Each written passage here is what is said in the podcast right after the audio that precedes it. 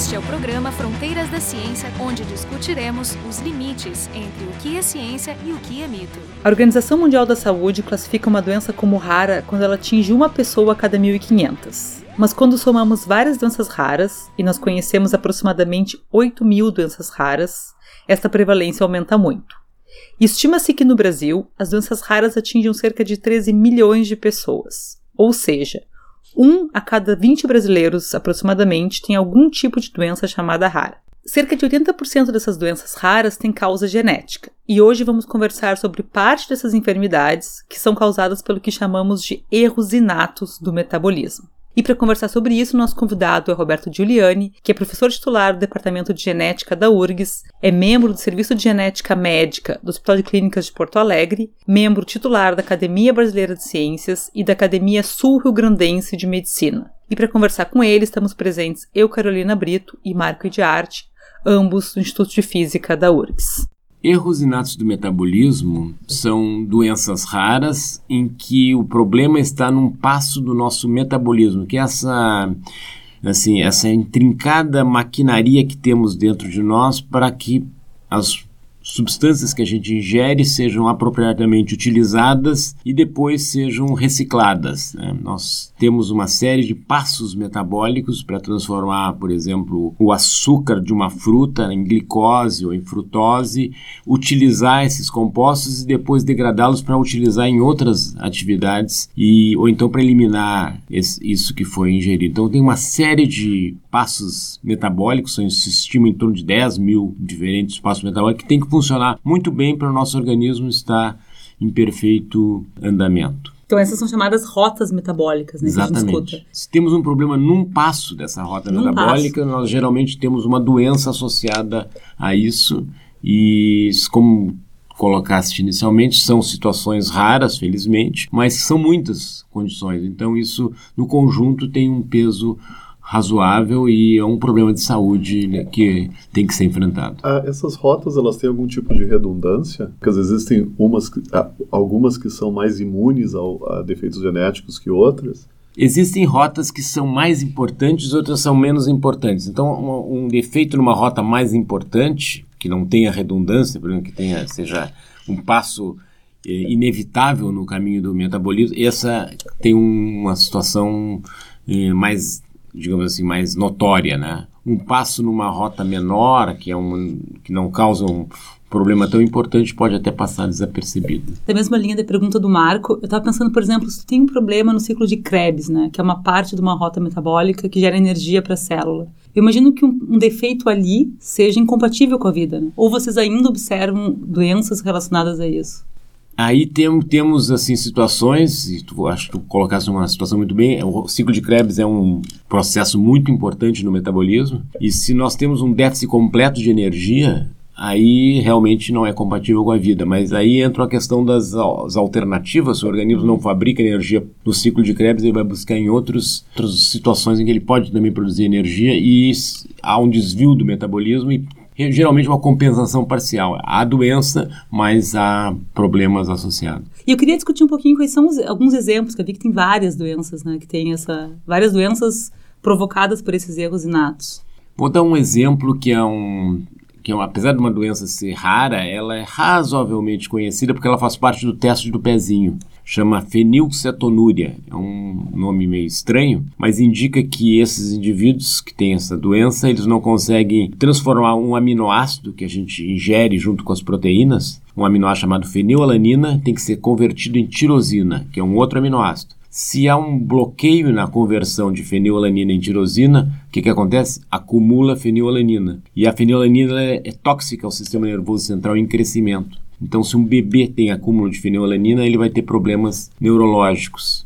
Ele vai faltar tirosina também, mas a tirosina também vem da dieta através da proteína, então não é um problema a falta de tirosina nesses casos. O problema é o acúmulo da fenilalanina. E por isso se faz o teste do pezinho para identificar precocemente e tratar precocemente de maneira a não ter sequelas irreversíveis. Ainda na, nas doenças, eu, vi, eu, também olhei uma lista e, vi que tem intolerância à frutose, aí tem eh, galactosemia, que é intolerância à galacta, galactose, né?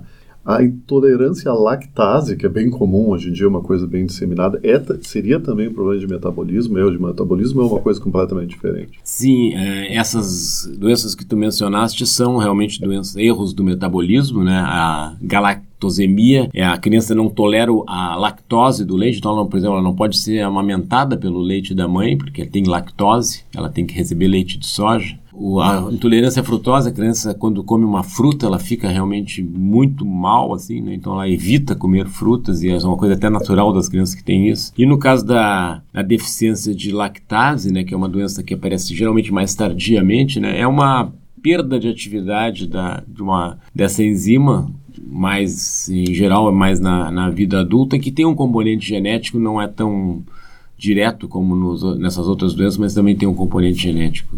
Eu li pelo menos 20 exemplos de doenças. É, é. São, são 600 erros inatos do metabolismo, em torno de 600. Conhecidos, eu imagino, é, deve ter vários outros, né? E eu fiquei pensando na, no desafio que é o diagnóstico disso aí, porque, por exemplo, eu vi ali que, sei lá, tem algumas doenças que vão atacar o rim, outras doenças vão atacar, eu não sei, outro, outro tipo de órgão, que competem a médicos, em princípio, diferentes, né? Uma, uma doença que tenha um problema no metabolismo celular possa ter implicação em qualquer parte do corpo, né? E quando eu chego com alguma característica no, no médico, o que ele vai fazer para identificar que isso é uma doença que tem esse fundo genético? É, esse é o desafio das doenças raras, né? O médico levantar a possibilidade do diagnóstico e pensar em como vai encaminhar a confirmação desse diagnóstico. Isso é realmente um desafio. São 600 diferentes erros em nosso metabolismo, alguns, como tu colocaste, afetando o rim, outros afetando o fígado, outros o cérebro, e aí não há um médico que seja especialista em, em todas essas situações. Então eles acabam aparecendo para médicos de diferentes especialidades, e os médicos esses têm geralmente doenças muito mais comuns, quais eles estão habituados, do que uma situação rara como um erro do metabolismo. Então isso vai acaba, acaba atrasando o diagnóstico, o médico não pensa inicialmente na, na doença rara. Um exemplo que se diz assim, quando se ouve o trotar de cavalos, a gente nunca pensa que está vindo uma zebra, tá pensa que está vindo um cavalo, né? Mas esse tempo que se perde para o diagnóstico, às vezes, é muito importante porque a doença vai avançando e quando se começa o tratamento, às vezes já é tarde demais. Nem todas têm tratamento, mas uma boa parte tem medidas que são modificadoras da história natural para se tomar, então é importante esse passo diagnóstico que é realmente um desafio. Então, o diagnóstico das doenças raras muitas vezes se baseia nos chamados testes de triagem. Nós utilizamos biomarcadores que são comuns a várias doenças raras, em que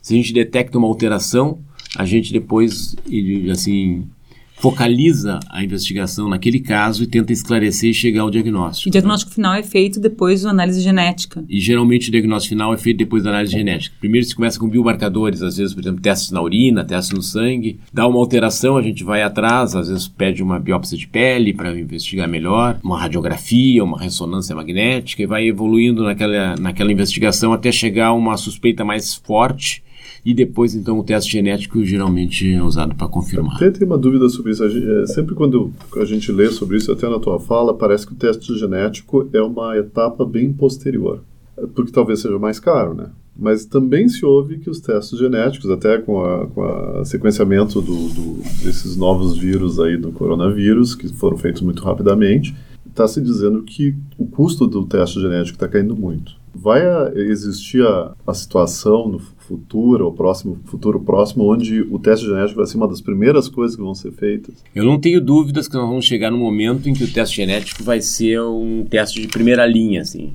Talvez até um teste do pezinho Isso, é genético, né? Hoje, a, com o conhecimento que nós temos, seria muito complicado fazer isso, porque muitas alterações genéticas a gente não tem exatamente um entendimento do que, que significam. Então, seria muita incerteza a gente fazer um, um, um teste genético, assim, uma criança aparentemente normal, encontrar uma série de variantes e não ter, digamos assim, certeza sobre o que, que significam aquelas variantes, sem saber dizer se é normal, é, se não é normal. ser o problema do excesso de dados, né? É. Tu saber que tem certa mutação num certo gene não, não adianta muito, né? Se tu não souber se é associado ou não com uma doença é. ainda, né? Porque nós conhecemos, quando tem uma doença, assim como a falei da fenilcetonúria, é um gene que é alterado, que causa um determinado problema, bom, aí tá mais ou menos fácil. Mas quando tem uma doença que depende da combinação de vários genes, e aí diferentes variantes podem dar, dar resultados diferentes. A gente, isso a gente ainda ainda está um pouco longe de entender bem. Por exemplo, pressão alta é uma coisa que não é causada por um gene que está alterado, é sim uma combinação de vários genes que dá uma predisposição à, à, pressão alta. Agora, a gente entender quais são esses genes e quais as variantes, em quais combinações causam isso, ainda está um pouquinho e tem a questão também de ambiente, né? Quer dizer, Exato, se a pessoa é. come muito sal, come muito churrasco, é. come... Interação, é, é, a interação entre os genes e a interação dos genes com o ambiente. Que né? torna a coisa é. super complexa. Né? Com relação ao diagnóstico precoce, por exemplo, o teste do pezinho, que Isso. se faz entre o terceiro e o sétimo dia de vida da criança, eu posso voltar ainda mais no tempo e tentar diagnosticar na barriga da mãe? É possível? É interessante esse tipo de diagnóstico? Já que é uma doença com mutação genética? É, aí é uma boa pergunta, né? Porque, por exemplo, a fenilcetonúria é uma doença em que a criança tem uma intolerância à proteína. Quando é que ela recebe a proteína? Ela recebe quando depois que ela nasce, ela começa a, a mamar no peito, recebe o leite que tem a proteína e aí apresenta o aumento da fenilalanina. Então, é uma doença que por essa maneira não seria diagnosticada no período pré-natal. Mas por outro lado, com as novas tecnologias de avaliação genômica, se tem a possibilidade de se identificar o gene da fenilcetonúria, não aí o aumento da, da fenilalanina, o gene da fenilcetonúria no período pré-natal, até se for investigar nos pais, até no período pré-concepcional, se quiser. Mas isso é, é algo que se torna possível, tem que ver a questão de saúde pública, o claro, quanto é factível, custos, né? né? E Sim, também que tu não vai ficar é. percorrendo todos os possíveis erros, né, do que vai, uma criança vai ter, né? Que seria é, meio... Mas talvez algumas doenças sejam interessantes, algumas que têm um, impacto de saúde pública. Exatamente. No, no período pré-natal, hoje já existem testes de sequenciamento maciço de alguns genes que podem causar problemas uh, na criança que já são feitos no teste do pezinho, né? não no teste do pezinho público, mas algumas opções aí, privadas, ou então também no período pré-natal, é algo que está começando a... Mas se nós formos ver no período mais cedo, no período pré-concepcional, pegar um casal e ver quais são os genes alterados que o pai e a mãe têm, nós podemos chegar em número bem grande de alterações, porque todos nós carregamos genes alterados. Tá? Se tanto o pai quanto a mãe têm o mesmo gene, alteração no mesmo gene, aí tem a chance de ter. Sim, algumas são recessivas e não é, vão é. se manifestar, né? Menos que os dois pais. A menos se... que os dois transmitam, né? Sim, então... é que então a impressão que dá é que é quase impossível ser normal, né? Não, mas não, não é. Todos nós, se formos fazer um teste, nós temos aí umas 8, 10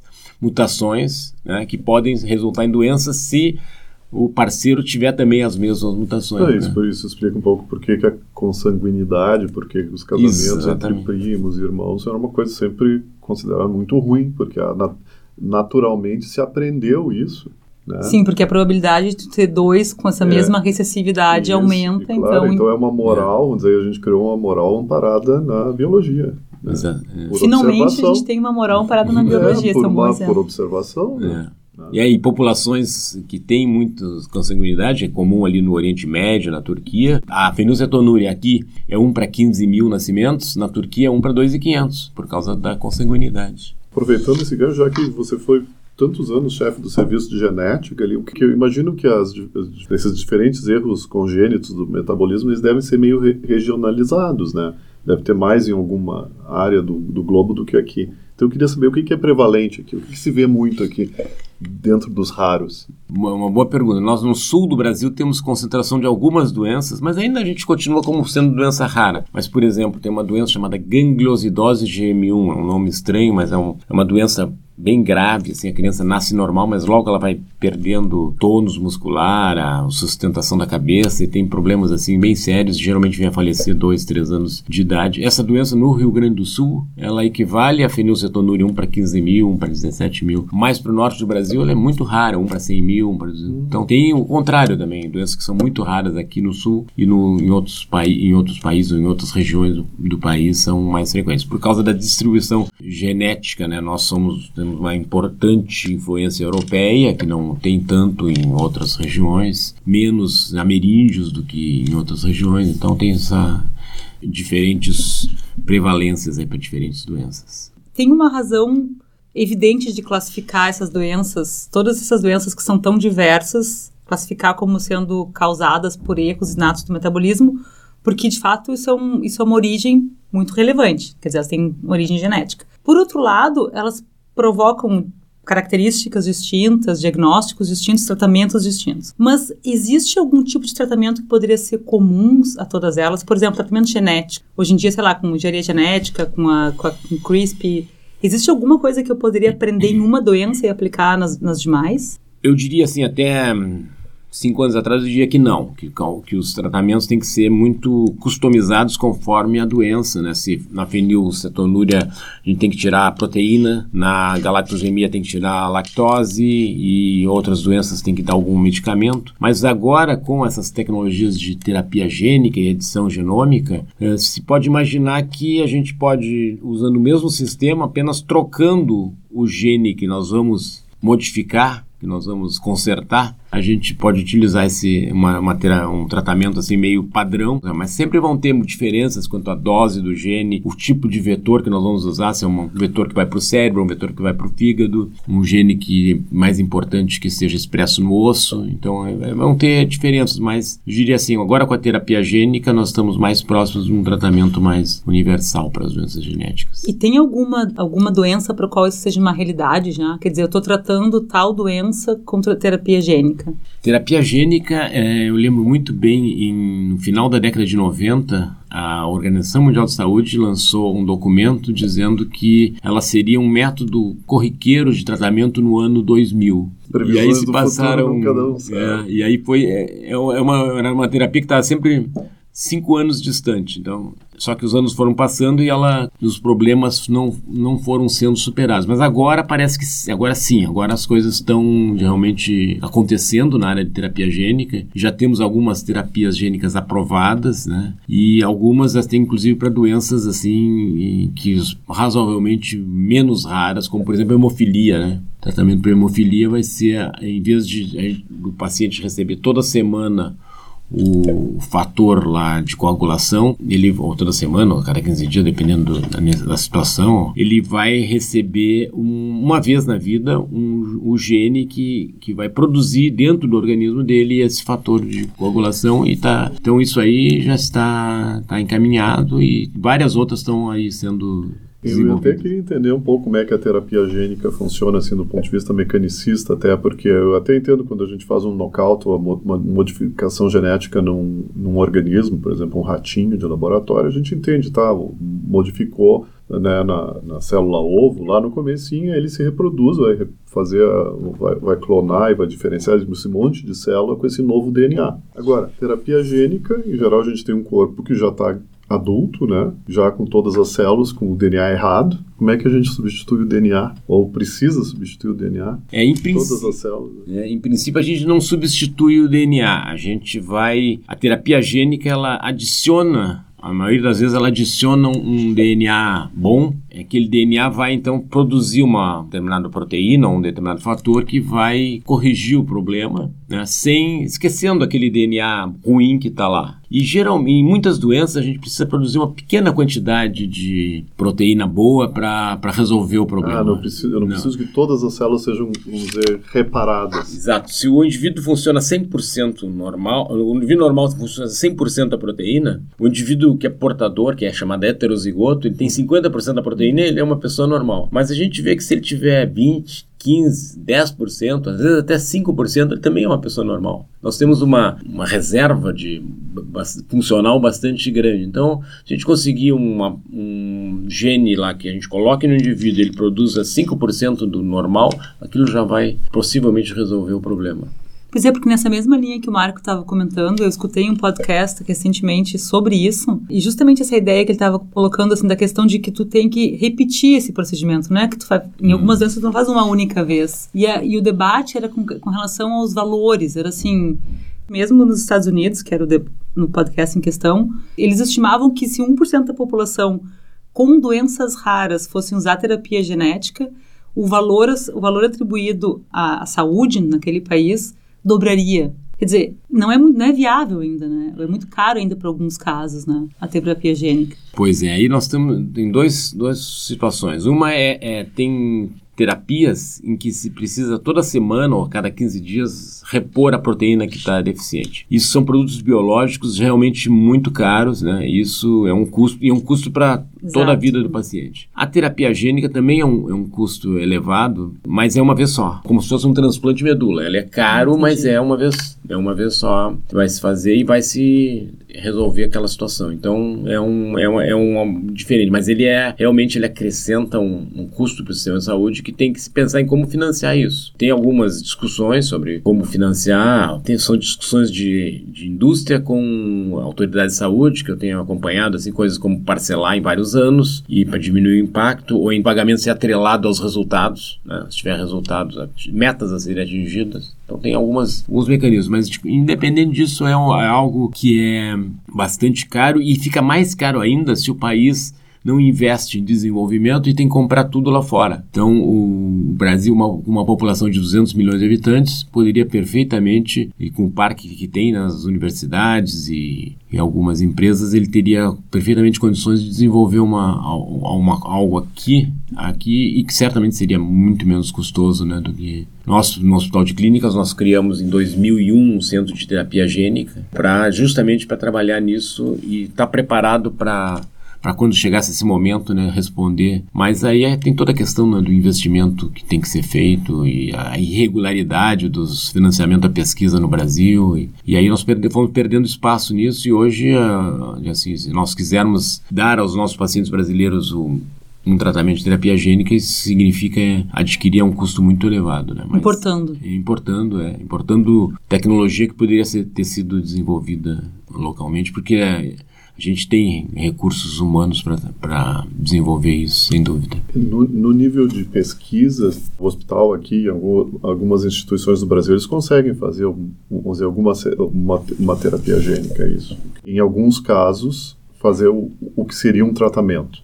Mas você não consegue repetir isso para a população. Essa, é correto ou nem isso? Não, é verdade. Nós temos aqui no, nós temos muitas pesquisas em que nós aplicamos terapia gênica em camundongos, em outros animais pequenos. E isso é feito assim num nível realmente de alto nível que a gente consegue, publicar em revistas de primeira linha, né? Esses, esses resultados. Mas passar daí para a parte clínica que a gente quer seres humanos é um passo importante, exige um investimento muito grande, né, para fazer produzir o produto de uma maneira que possa ser aplicada em seres humanos que se, chama GMP, né? Uma maneira de produzir que possa ser aplicada em seres humanos e todo o ensaio clínico, né? Tem, tem, claro, tem claro. um custo mas um então, em, princípio, a, a, a, expertise existe. Existe, inclusive nós temos até patentes que nós fizemos uhum. de modelos de terapia que foram inova são inovadores. Então nós temos a, as condições, teria que ter um, uma política de investimento sério, né, para se ter isso realmente disponível para pacientes. Roberto, eu queria então ampliar um pouquinho esse debate para doenças raras, né? Porque a gente está falando aqui sobre um tipo de doença rara que é esse advindo dos erros inatos de metabolismo. Mas imagino que tenha alguns desafios de, de, de trabalho de pesquisa clínica e de aplicação que são comuns às doenças raras, né? Tu definiste bem no início da, dessa gravação, dizendo que, que era definida pela frequência, né? Se for mais frequente do que um caso em cada 1.500, não é doença rara. Por exemplo, síndrome de Down não é uma doença rara, porque ele é um caso em 800. Agora, fenilcetonúria, que é um caso em 15 mil, sim, é uma doença rara mais ou menos 10% das doenças raras são esses erros do metabolismo. Então, 90% são outras situações, né? Malformações, problemas neurológicos. Que pode ser genético visuais, ou não, né? Que podem ser, geralmente são genéticos. 80% das doenças raras são genéticas. Algumas são problemas imunológicos raros, um tipo raro de câncer, uma doença endócrina rara, às vezes até algumas infecções raras, elas entram na, na situação de, de doença rara. Mas os erros inatos, eles são, de, assim, se fala um pouco mais, porque eles têm, muitos deles têm tratamento, e o tratamento ele atrai muita, muita atenção. A maioria das doenças raras ainda não tem um tratamento específico. Se imagina que isso vai mudar com a questão da terapia gênica, nós passemos a ter tratamento para muitas doenças raras que não são erros. Mas não tem tratamento porque não são estudadas, porque eu, fico, eu, eu, penso que isso deve ser o grande desafio da área, né? Tu conseguir financiamento para desenvolver uma doença estudar uma doença que tem, sei lá, uma prevalência de 1 sobre 200 Exato. mil. Imagino que esse deve ser um desafio enorme, né? Para poder fazer um projeto de pesquisa que tu trabalhe tu nisso aí. por que que tu... Para que, que, tu, tu vai ter que fazer... Focar é. os esforços de pesquisa numa doença rara. Mas, ao mesmo tempo, eu imagino que o argumento é um argumento parecido com o da ciência básica, né? Porque, às vezes, a gente olhando uma coisa que é rara, a gente descobre algo sobre coisas que não são tão raras. É, na verdade essas doenças raras nos dão uma ideia, nos permitem a gente ter uma ideia de como funciona o nosso organismo se aquele passo metabólico estivesse funcionando porque ele, quando ele não está funcionando, a gente sabe o que acontece. Então a gente sabe para que, que serve aquele passo metabólico, aquele circuito no, na nossa maquinaria genética. Elas têm esse, esse poder de nos ensinar sobre o, o, funcionamento normal do organismo. E aí vem grande parte da importância das, das doenças raras. Mas é realmente o fato de serem raras é, traz uma dificuldade para se conseguir unir esforços para entender e desenvolver um tratamento. Agora mesmo, vindo do hospital de clínicas, estava vendo uma criança com uma doença chamada mucopolissacaridose tipo 7. Tem 12 casos no Brasil todo. São 100 casos no mundo dessa doença. E tem um laboratório nos Estados Unidos que, por razões não até nem econômicas, assim, razões mais emocionais aí, de ligação com as famílias, desenvolveu uma terapia para essa, essa doença. E agora nós estamos aí tá, discutindo com o Ministério da Saúde para a questão de incorporar ela no SUS, né? E, mas é difícil, porque são 12, 12 famílias no Brasil que vão ser beneficiados. Um tratamento, claro que só pode resulta caro, porque todo o desenvolvimento dele, né, o investimento que foi feito teria que ser, digamos assim, a longo prazo custeado pelo pela, pelo reembolso desse tratamento. Eu queria fechar com uma pergunta sobre as iniciativas que existem para discutir essas doenças, porque eu observei, por exemplo, tu criaste um instituto chamado Genética para Todos, eu caí num site chamado Muitos Somos Raros, onde eu li um monte de so coisas sobre doenças raras, e eu entendo que sejam, e tem outras, claras iniciativas, entendo que seja, sejam tentativas de sensibilizar a população para a importância dessas doenças. É, existe um, assim, um grande desconhecimento em geral da sociedade sobre as doenças raras, que tem, assim, tem melhorado muito nos últimos anos, mas há uns anos atrás, quando nós criamos o Instituto de Genética para Todos, a ideia justamente era melhorar o acesso à informação sobre genética, acesso aos métodos diagnósticos e acesso aos métodos de tratamento. Né? Temos uma série de cursos que nós oferecemos, alguns para médicos, outros para outros profissionais, outros para famílias né, que tenham pacientes com determinados problemas. E temos também uma atividade que nós vamos, a nossa equipe de especialistas vai ao interior do estado para avaliar pacientes em determinadas instituições que não tiveram a, a possibilidade de ter uma avaliação genética. Né? E aí nós temos identificado vários casos que estavam já há muitos anos com doença genética e ninguém sabia que era isso, né? Algumas a gente até pode intervir, outras não, mas é importante sempre ter o diagnóstico. E tem muitas iniciativas, principalmente de associações de pacientes. É muito importante essa parte de, da interação com a sociedade, né? Isso também pressiona a, o poder público a reconhecer essas doenças e, de alguma maneira, ter atuações que, que minimizem o impacto, né? Por exemplo, o teste do pezinho, hoje são seis doenças. No início eram duas, hoje são seis, mas nos Estados Unidos são 60, Taiwan são 80. Então são, são coisas que se pode fazer. Que vocês estão lutando para Nós estamos lutando para expandir que não seja 60, mas que seja pelo menos umas 30 doenças, isso poderia fazer uma, uma diferença muito, na, no é, tratamento. E sem muito investimento a mais. Porque só para completar, eu, o teu instituto é uma ONG, vocês financiam com, com crowdfunding, pelo que eu entendi. É, nós temos uma. A pessoa pode doar, mas nós arrecadamos muitos recursos em projetos que nós desenvolvemos aí, de, principalmente cursos e uh, atividades de, de, aumento da sens, uh, sensibilidade social aí ao, ao, problema das doenças raras e, e muito também a gente busca recursos junto a doadores principalmente empresas né, que, que têm alguma, alguma interação com esse, com esse campo aí. Nós fizemos uma associação mais recente com uma organização, uma ONG de São Paulo chamada Casa Hunter e criamos uma iniciativa chamada Casa dos Raros. E a Casa dos Raros vai ser construída em Porto Alegre, vai ser um centro de atendimento integral e treinamento em doenças raras. Algumas semanas após a gravação dessa entrevista, a equipe liderada pelo professor Roberto Giuliani no Hospital de Clínicas de Porto Alegre conseguiu tratar um paciente com terapia gênica. O paciente é um menino de 2 anos de idade que tem uma doença rara chamada mucopolissacaridose tipo 2, que é ocasionada por um erro do metabolismo. Nesse tipo de doença, a pessoa deixa de produzir uma certa enzima. E já havia outro tipo de tratamento para essa doença, que consiste em fazer infusão intravenosa da enzima deficiente semanalmente. No entanto, nesse tipo de tratamento, a enzima não consegue chegar ao cérebro, pois não ultrapassa a barreira que separa o sangue do cérebro. Já a terapia gênica foi administrada no líquido que banha o cérebro, que é chamada líquido cefalorraquidiano, e deverá atuar no sistema nervoso central. Esse tratamento foi realizado dentro de um estudo colaborativo com um grupo norte-americano.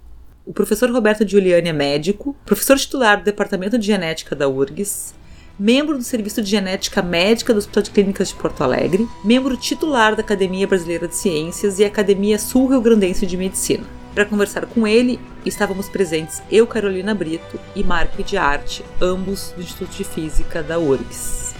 O programa Fronteiras da Ciência é um projeto do Instituto de Física da URGS. Woo!